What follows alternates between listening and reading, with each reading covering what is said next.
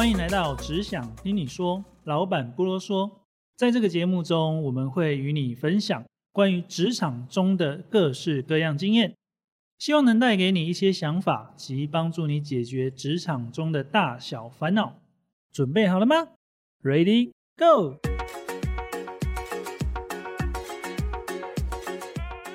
各位听众朋友，大家好，我是今天的主持人伟安。那我们今天要讨论的主题是人力中介跟你想的不一样。好，今天呢这一集邀请的来宾是财库人力资源的马姐 Marvis。Hello，各位听众伙伴，大家好。这一次啊，为什么还是邀请马姐呢？因为就是马姐的公司，它也包含做了很多的招募，也就是人力中介的这一块，所以呢，想要跟马姐聊一聊。那其实很多时候啊，有些人他们是透过人力银行，有些人是透过人力中介啊，或者是猎头协助找工作。那像我自己有好几个朋友啊，他们都是用透过猎头跟人力中介的方式去转换其他的公司啊，或是转换其他的跑道。那我自己是没有经验，所以会想要问一下，所谓的人力中介啊，到底都是在做些什么？然后跟人力银行的差别又是什么呢？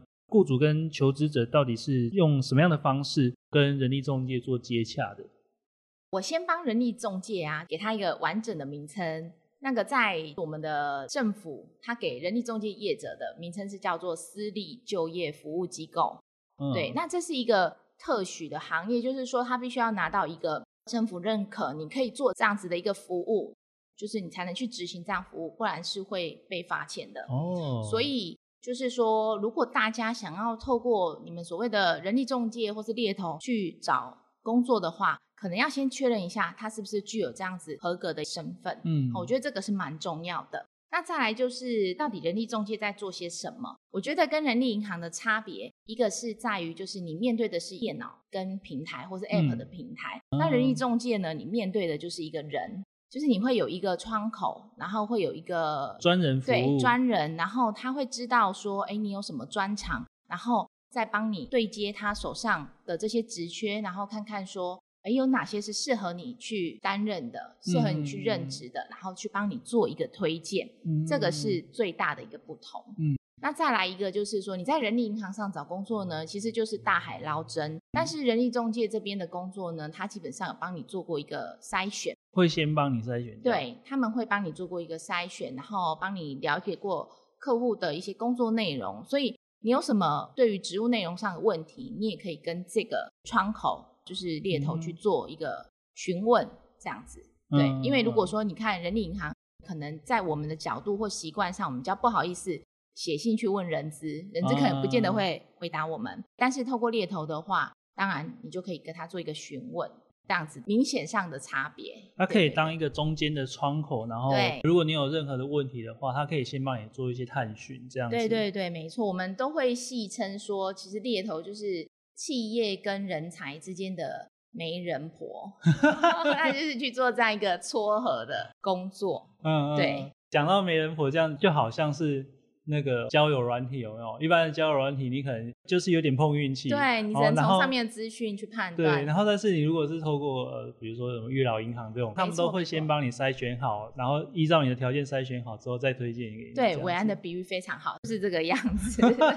原来是这样子。。对，那通常可能会透过什么样的形式啊，去跟求职者做一些访谈啊，或是一些确认什么的，然后比较好协助，就是让人力中介公司比较容易去找到或是媒合到适合他的。其实像我们以前比较早期，网络还没有那么盛行的时候啊，我们就会透过去专业人士的聚会或是一些展览上去收集人才的名单。嗯去换名片去收集人才的名单，这是一个部分。那如果说刚好有符合的，就会直接用电话或是 email 去做联系。那现在就是网络媒体比较发达，嗯所以大家就会从就是我们的同业的伙伴，可能包括我们公司自己的伙伴，我们就会透过一些就社群平台，哦，对，那包括像 LinkedIn，其实就是现在猎头上面很蓬勃的一个平台，它就会从这上面去了解一个人他有什么专长啊，可能他有工作经验的这些部分，嗯然后看他初步跟他手上的职缺是不是有吻合的。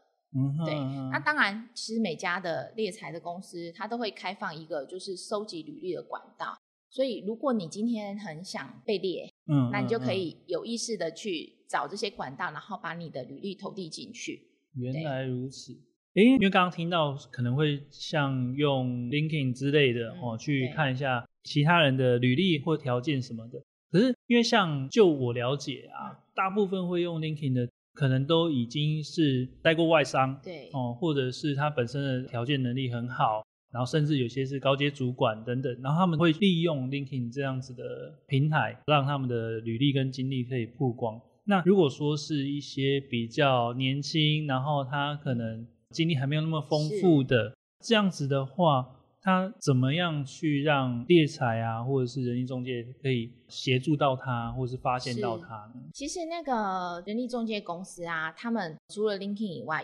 嗯，上面是比较专业的职缺以外，他们还是会有一些比较一般性的职缺。那这些职缺呢，他们就会像一般的企业一样，可能也会嗯放在人力银行的这个上面。哦，也会，放在人力银行也是人力中介业的其中一个管道。那嗯或者是他们会现在就是有一些人力中介业者，他们会有一些自己公司的本专，嗯，它上面也会放职缺，嗯就是可以透过这几个管道去看。那再来就是他们自己的网站上面，有的人力中介业者自己的网站上面也会架设一些，就是有在帮企业找的职缺的内容。自己的对对网站上面也对对对，会放职所以其实，在一家人力中介的公司，它会有高阶职缺、专业的职缺，然后到一般性的职缺也都会有。嗯哼，对，所以其实有时候不一定就是只能看人力银行上面，可能也要去搜寻一下关于人力中介啦之类相关的公司，然后去他们网站看看。对对对，没错。诶，那我这边有一点好奇哦，就是我之前呢、就是看了一些啊人力中介公司，嗯他们会放在人力银行上面的职缺，那可能上面会有写说什么免经验呐、然后没有条件呐、什么之类的，然后不要求学历，是。哦，但是他的薪资可能还是都有到三万多、四万多以上。那我就很好奇，就是诶像我们已经工作了三五年，可能才有到这样子的薪资是条件，是但是他这样子列出来的条件，那是真的吗？因为嗯，就会很好奇。一般来讲，那个人力中介业者啊，他还是会为了吸引求职者，还是会去美化他的职缺。嗯，对，所以在这个部分呢、如果说他是真的写不需要经验，然后薪资有点高于市场行情的话，可能要进一步去了解说，那是不是必须要配合加班嗯，才可以达到。这个薪资，或是要业绩要达到什么样的要求？对，哦那这个在面对面的时候呢，就是人力中介业者他就会比较清楚的去跟这个求职者做告知，所以是可以询问的。哦，对了解。所以哇，这样子我听到一个，我觉得真的人力中介比一般你直接透过人力银行好嗯的地方，哎、就是你真的很多事情是可以问清楚的。。对，那至少，如果你可能担心呃不敢问的东西，也可以透过人力中介的公司或是那个窗口帮你问清楚，至少比你自己去跟人资谈一谈，然后他搞不好有些东西也没有跟你讲，然后莫名其妙进去之后才发现怎么跟面试当下对讲的他也不不一样。好意思讲，嗯因为我们最常遇到的说，比如像是一些专业职，嗯那我们就会想要了解说，这个职缺是新开的，还是是因为有人离开要嗯进一步去递补？因为如果说有人离开要进一步去递补，求职者就会想要知道说，那是常常要递补吗？那如果常常要递补，可能就可能是个烂缺这这样子。个职缺的流动率就会相对比较高一点，那也是会因为一些问题造成这个原因。嗯，那你就可以透过中介的窗口先去做一个初步的了解。嗯，嗯，对对对嗯，大概是可以是这样，才不会不小心。踩到雷。但是也不建议说你完全就是依赖人力中介啦，就是是多一个管道，嗯多一个管道，并不是说中介业者的就是职缺就比较不好或是怎么样，对，一定是多一个管道，了解，多方可以考量。了解。诶，那这样子我也想好奇问一下哦，就是因为毕竟人力中介还是一家公司，对对，它还是必须要有营收，所以说像一般求职者，他透过人力中介这样子的管道，然后找到合适他的工作之后，那中间是不是有手续费啊，还是有什么嗯东西？还是这个部分其实是由雇主那边去负担，还是什么？对，一般来讲，我现在知道的同业其实都是跟企业收费，哦，对，，等于说我们帮他做这个招募的服务，然后我们进一步跟他收取服务费用，是我们是不会去跟求职者收费的。了解。所以求职者可以放心的去透过人力中介这个那当然我知道，道说有一些人力中介业者，他有额外的一些服务，比如说他可能会对求职者做培训，或者会帮他做履历修改，或帮他做咨询，这个嗯。他可能就是额外的付费的项目。了解，对，但是针对单纯就是媒合这件事情，我们是跟企业收费，不是跟求职者收费，了大部分都是这样。可是我觉得这样子就是帮如果有帮助到求职者，然后去做一些履历的修改啊，或者嗯。是一些能力的培训，我觉得这很难得哎，因为大部分的求职者他真的都不清楚。以我来说好了，我有曾经收过很多的履历，是比较一般常见的，可能他会从他几年次啊，然后家里怎样怎样啊，然后有几个小孩啊，把他家的对，把他对全部讲出来。那那个就是对人资来讲是很浪费时间的，他也不愿意去看，甚至看到那样子的自传，他可能就直接把它删掉。。对对对。然后我有看过那种写的非常简单，简单到他就是只写说什么他有什么证照，然嗯后参加过什么比赛，然后其他什么都没写。是对，那那种看到的，除非他是真的参加一个很厉害的比赛有得名，不然的对话根本就引不起雇主的对兴趣。对对虽然我觉得有做这样的服务的话，是真的蛮好的。对。那其实现在这个履历修改这些管道也蛮多的啦。对对，但是我觉得还是要看求职者他有没有心去找这样的资源，要找其实都不难找到。嗯，了解。好哦，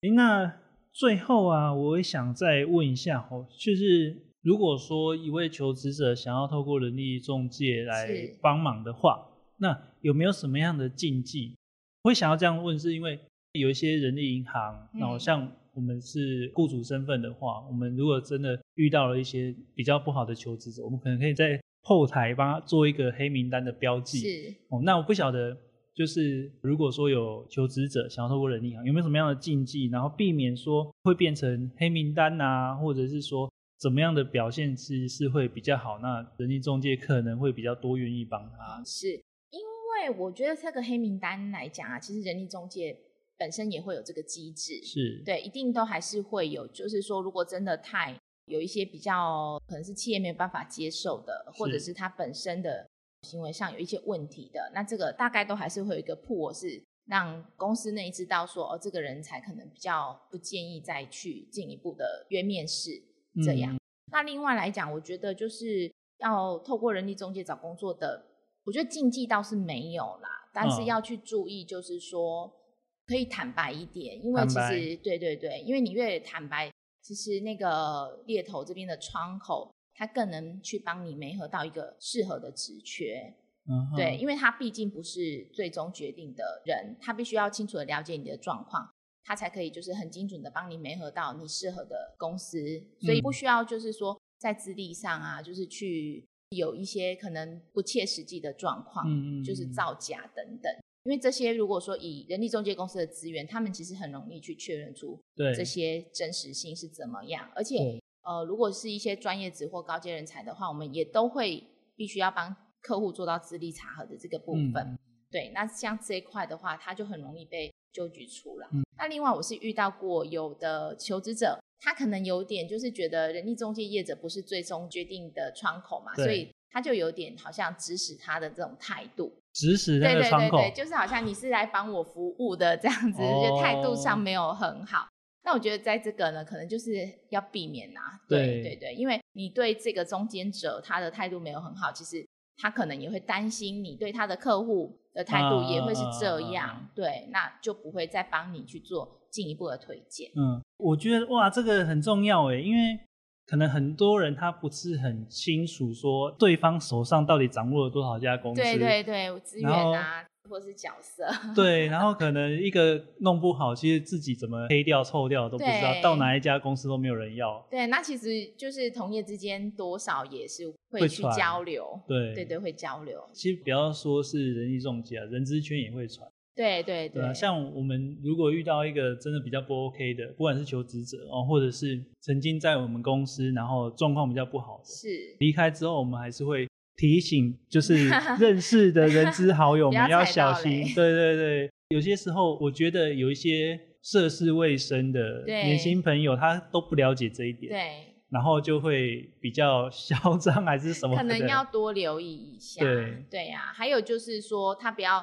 投的履历或是领域写的很广泛，嗯行销、人资、财务什么都可以。嗯这样、嗯嗯大概大家可能找他的机会就不大。因为不可能对会有所有都会的啊，他一定还是要专精在某一对呀、项嗯，诶，那马姐的回应当中，我突然想到一个问题，就是那我们假设是透过呃人力中介的窗口去媒合哦适合的工作的话，那是在媒合过后，对方的公司还会再做一次面试是吗？对，就是我们这边的话，通常会去做第一关的面试，是，对，然后跟确认哈，他是不是有符合企业要的要求，然后是还有看看，其实我们会很在意看的一点是，这个人的痛调跟企业的文化是不是有 match。嗯，对对，我们希望就是说，把它放到一个他可以比较能够生存下来的环境里面。嗯，对所以我们一定会做第一关的面试，那再来我们就会把资料送给客户，